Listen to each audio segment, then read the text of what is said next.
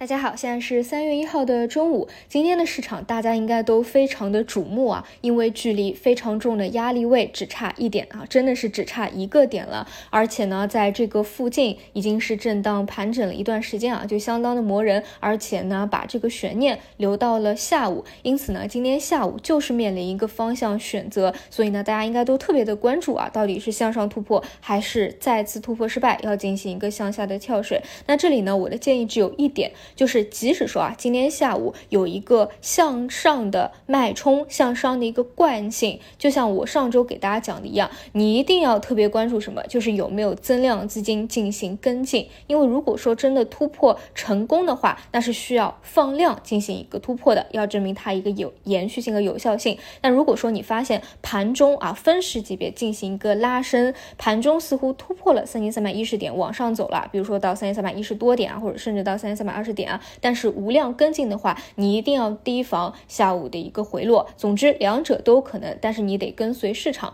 那我想说一下后者，如果说啊，再次这一次没有成功，或者说。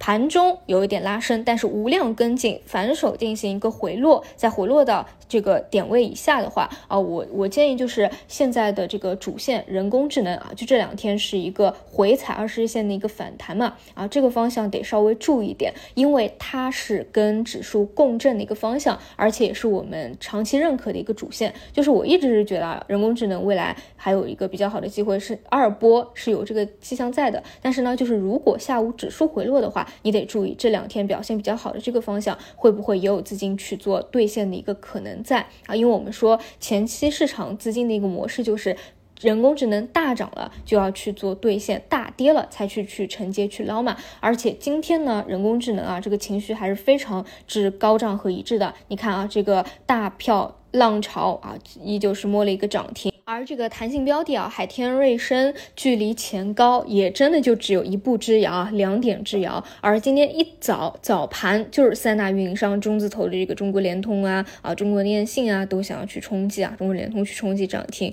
所以呢啊这一块儿啊，就是如果说啊下午有回落，还是得去稍微注意一点的。那除此以外的话，就是一些基建类啊，中字头跟这个 PMI 的数据会相关性比较紧密一些啊，也是权重带指数的一个。方向嘛，所以今天表现会比较的好一些。总之呢，所有的悬念啊，就留到一个下午，一定要擦亮眼睛，盯盯牢了。然后就目前来说，截止到现在收盘，它是没有进行一个箱体的突破的，还是一个箱体的结构。那么下午会往哪个方向去进行选择，应该是全市场的朋友们都比较关心的一点。那你关键就是要做好一个跟随，最关键是要反复再三进行好一个确认。好，以上就是今天五篇的内容，我们就晚上。再见。